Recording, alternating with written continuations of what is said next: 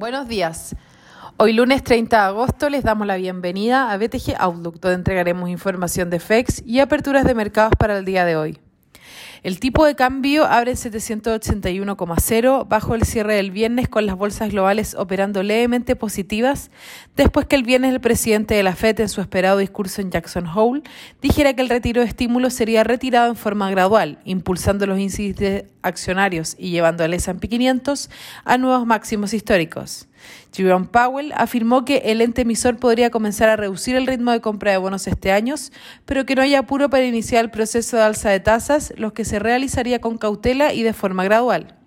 Los inversionistas estarán atentos esta semana a la publicación de datos de empleo de agosto en Estados Unidos, cifras que podrían dar pie para el anuncio de reducción de compra de bonos en la próxima reunión de la FED de septiembre.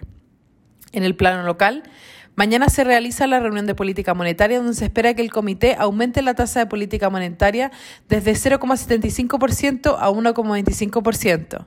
Adicionalmente, el miércoles se vota en la Comisión de Constitución de la Cámara de Diputados el cuarto retiro de los fondos de pensiones.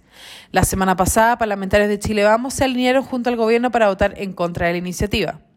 El Eurostock 50 avanza 0,1% y en Estados Unidos el S&P 500 opera con ganancias de 0,2% y el Nasdaq con 0,6%. Por su parte, en Asia las bolsas cerraron mayormente al alza, con el Nikkei rentando 0,5%, al igual que la bolsa de Hong Kong, mientras que el CSI 300 de China cayó 0,3%. Los commodities operan mixtos, después de rebotar fuertemente la semana pasada, con el cobre mostrando ganancias de 1,0% y el petróleo WTI retrocediendo 0,6% tras avanzar 4,4% y 10,3% respectivamente la semana pasada.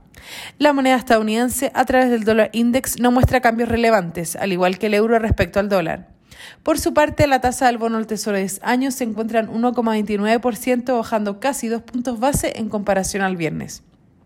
Respecto a datos, la agenda de la semana estará cargada de eventos. En Estados Unidos se publica la confianza del consumidor de Conference Board mañana para continuar el miércoles con la creación de empleo según ADP y el ISM manufacturero.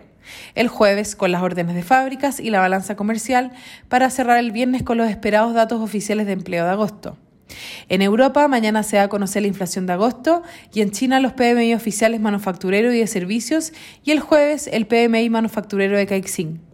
En Chile, el martes se publica la producción manufacturera, el desempleo y las ventas de retail y en la tarde se efectúa la reunión de política monetaria, mientras que el miércoles se va a conocer la actividad económica de julio. El tipo de cambio opera en 779,7 hasta ahora, con el dólar a nivel global debilitándose, el cobre avanzando y las monedas emergentes mixtas. A pesar de la apreciación del peso chileno, nuestra moneda se encamina a cerrar el mes como la peor moneda de emergentes durante agosto. En cuanto a los técnicos, la principal resistencia es 785 y luego 788-790. Por su parte, a la baja los soportes se encuentran en 780, que ha estado testeando durante la mañana y la semana pasada, y luego 775. Muchas gracias por habernos escuchado el día de hoy. Los esperamos mañana en una próxima edición.